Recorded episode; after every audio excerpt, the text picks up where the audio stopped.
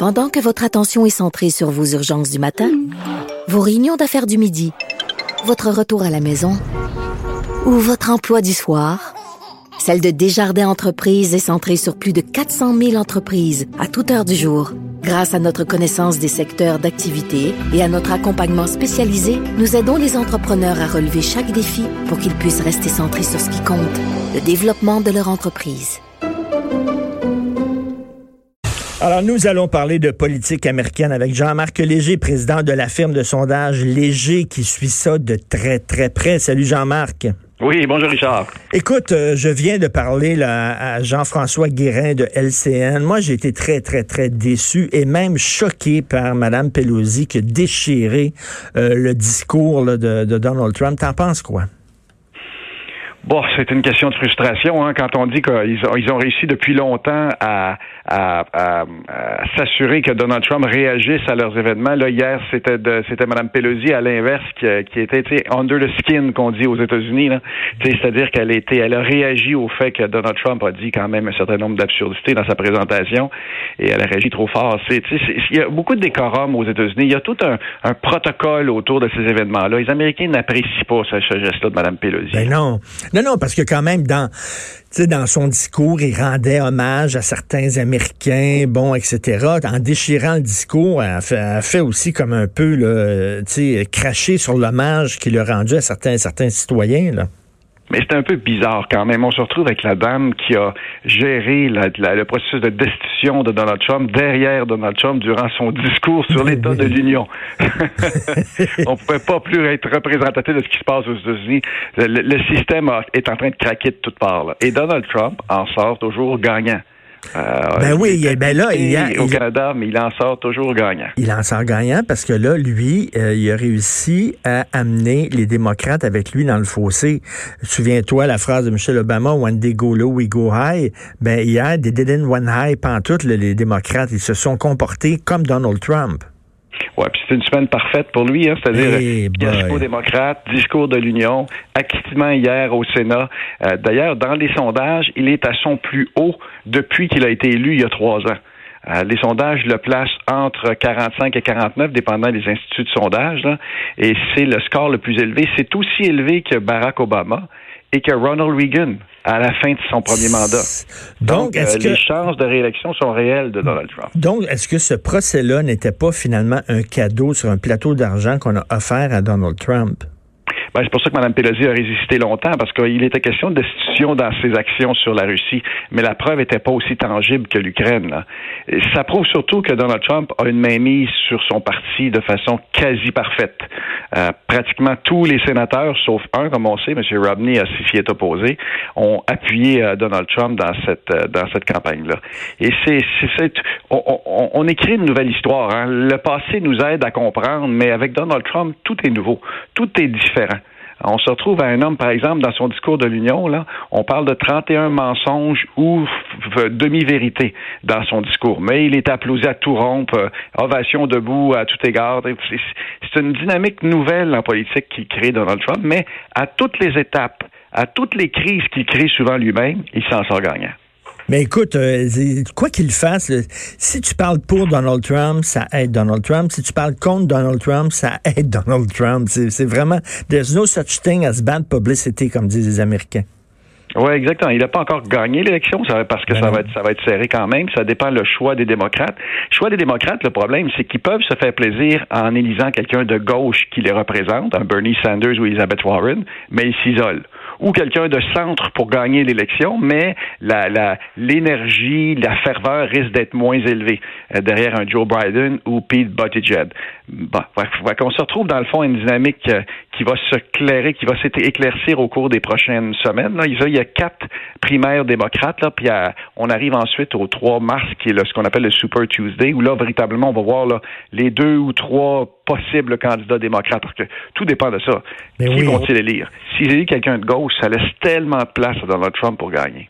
Et comme quelqu'un d'extrême gauche, quasiment, comme Bernie Sanders, qui veut doubler les dépenses euh, du gouvernement américain. Euh, je lisais un économiste sérieux, objectif, qui disait que euh, si on appliquait les politiques, le programme de Bernie Sanders, ça coûterait 52 milliards de dollars aux Américains pour les dix prochaines années. C'est vraiment, là, c'est assez spécial. Mais écoute, parle-moi de Mitt Romney. Bernie Sanders, qui est à l'extrême gauche aux États-Unis, serait probablement au centre au Canada. c'est vrai. Parle-moi de Mitt Romney, parce que, bon, hier, tous les, les, les républicains, les sénateurs républicains euh, ont, ont, fait bloc autour de Donald Trump, on dit qu'il était pas coupable. Là, tu avais un sénateur républicain qui, lui, est allé vraiment à contre-courant, puis il a dit non, moi, je vote pas selon la ligne de parti, je, je vote selon mon âme et ma conscience. Et ma conscience me dit que euh, Donald Trump était coupable et a voté coupable. Lui, premièrement, son avenir politique au sein du Parti républicain, oublie ça, c'est fini. Ben, ça, Mitt Romney, l'ancien candidat contre Obama en 2008, qui est actuellement gouverneur de l'Utah, qui est un mormon euh, d'origine, donc c'est quelqu'un qui a des convictions religieuses très profondes. D'ailleurs, hier, lors de son discours, qui était assez émouvant, euh, il a retenu ses larmes quand il a parlé euh, du fait qu'il y a un serment devant Dieu et que pour lui, c'était inacceptable le comportement de Trump. Parce que dans le fond des choses, Trump est coupable il a vraiment fait, ben il a vraiment fait de l'abus de pouvoir, il a vraiment fait de l'obstruction de justice. La question, c'est pas ça. C'est est-ce que ce geste-là est passible de destitution? Et c'est là que les sénateurs ont dit non sauf Mitt Romney. Mais là, on se retrouve, Mitt Romney se retrouve très seul, très isolé. Et là, forcément, ben, euh, sur Twitter, Trump, ça fait deux fois qu'il l'attaque. Et là, le reste des républicains vont l'attaquer. Il va se sentir pas mal isolé autour parce que chaque fois que quelqu'un s'oppose à Donald Trump, ben, il est intimidé euh, par sa garde rapprochée puis par Donald Trump lui-même. Et donc, c'est pas, c'est pas facile. C'est un acte courageux pour moi, ce qu'il a fait de ben, Tout à fait, parce que j'imagine, écoute, j'imagine, il y en a plein de républicains qui disent ça n'a aucun bon sens ce qu'il a fait. Ça va contre la Constitution. La Constitution, le respect de la Constitution est plus important que, que, que, que la personnalité du, euh, du, du président. Il y en a des républicains qui disent que qui, qui est coupable. J'imagine, j'espère. Oui, qui, qui le disent, qui savent qu'il est coupable, mais encore là, est-ce que oui ou non, il est, il est passible de destitution pour ça? C'était la grande question, mais qu'ils n'ont pas vraiment résolu parce qu'il n'y a pas eu de procès. Ni témoin, ni document demandé. C'est un simili-procès et finalement, au bout de ligne, il est acquitté. Et là, pour la première fois et depuis très longtemps, parce qu'il y a eu la, Donald Trump a, régné euh, sous la pression du, euh, de l'enquête Mueller sur, euh, sur la Russie, a régné sous la pression de la destitution. Aujourd'hui, il est libre pour la première fois, il n'y a pas de pression, il n'y a pas d'épée Damoclès au-dessus de sa tête depuis qu'il est élu. Et aujourd'hui, à midi, il va faire une déclaration. Et là, on va voir le ton. Est-ce que le ton demeure agressif? Est-ce qu'il demeure un, ton d'intimidateur? Ou il va être plus large? Il va être quelqu'un de plus euh, euh, magnanime? Non, mais en, même temps, il n'y a, pas intérêt. Et lui, il a comme oublié les démocrates. Il essaie même pas d'aller les chercher. Il essaie même pas de les convaincre. Il parle à sa base. D'ailleurs, on en a eu la preuve lors du discours de l'Union. Il a remis la médaille la plus importante, le Freedom Medal, à Rush Limbaugh. Écoute, Rush Limbaugh, un commentateur à la télévision, à la radio, hyper controversé, très à droite, qui a permis justement l'arrivée d'un gars comme, comme Donald Trump avec ses propos, qui a déjà tenu des propos racistes et tout ça, en donnant la médaille à, Rush Limbaugh, ce qu'il faisait, c'est qu'il flattait sa base dans le sens du poil. et ça, on parle durant le discours de l'Union, donc de, euh, à, la Chambre des représentants. Il, est ben pas il donne la médaille à celui qui a traité Barack Obama de Magic Negro donc nègre, qui a traité quelqu'un qui souhaitait l'avortement, qui soit payé par l'État d'une prostituée. Il a, durant sa carrière, Ross Limbaugh, c'est la droite de la droite, mais irrespectueuse des, de, de, la plupart des Américains, et il a reçu la médaille d'honneur, la plus haute distinction. C'est du Donald Trump. Et alors qu'il y avait, euh, moi j'ai lu, il y avait comme un, un, aviateur, comme un héros de guerre quasiment, qui lui a poursu la médaille, mais on a donné ça à, Rush Limbaugh. Donc lui, il n'a pas intérêt à parler aux démocrates. De toute façon, il sait que les démocrates veulent rien savoir de lui. Alors lui, il a rien qu'à parler à sa base, puis conforter sa base, puis euh, c'est ça qu'il va faire certainement dans son discours. Il lui manque quelques points quand même. Euh, pour gagner l'élection, il doit se rendre à 47, 48, 49 cette fois-ci. Il lui manque quelques points quand même. Euh, ce qu'il va être capable d'aller les chercher? Vous savez, la dynamique électorale américaine, l'élection est en novembre prochain. Euh, c'est plusieurs mois de campagne électorale, donc plusieurs crises euh, d'ici ce temps-là. Mais tout dépend de l'adversaire. Et, ça, et ça c'est la clé. Est-ce que les démocrates vont réussir à avoir quelqu'un qui a une carrure, qui a une force de caractère assez forte pour Mais le, meilleur, leur meilleur candidat, tout le, on, on est tous d'accord là-dessus, c'est le jeune maire, le Buttigieg, là. Mais bon, il, est gay. je pense que les Américains sont pas prêts euh, à élire euh, un président gay, je pense, malheureusement. Mais donc, il leur reste quoi? Bernie Sanders, euh, un gars qui, veut doubler les dépenses du gouvernement. Il leur reste Joe Biden, un vieux monsieur qui a très mal performé dans l'Iowa. puis en plus, parlons des primaires de l'Iowa. Il avait-tu l'air d'une gang de bozos désorganisés? Quel fiasco, quel fiasco. Euh, et, ça, c'est catastrophique parce que c'est le début de la campagne. Ça démontre encore une fois que les démocrates sont pas à la hauteur. Mais il y a un candidat que vous oubliez qui gagne un point par semaine et aujourd'hui il est rendu à 11 sur, sur les, euh, dans les sondages américains. C'est Mike Bloomberg. Ah oui. Le milliardaire-là qui a investi, il a investi jusqu'à maintenant 265 millions de dollars dans ses campagnes publicitaires.